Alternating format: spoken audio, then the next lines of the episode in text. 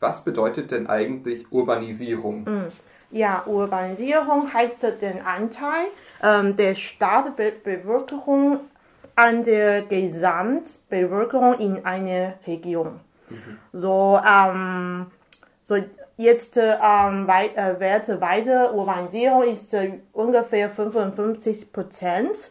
Ähm, aber viele äh, Städte, zum Beispiel in Brasilien oder in Mexiko, sind sehr hoch, zum Beispiel ungefähr 80 Prozent Urbanisierung. Ich glaube, das haben wir auch genauso in Deutschland, dass die Urbanisierung ja zunimmt.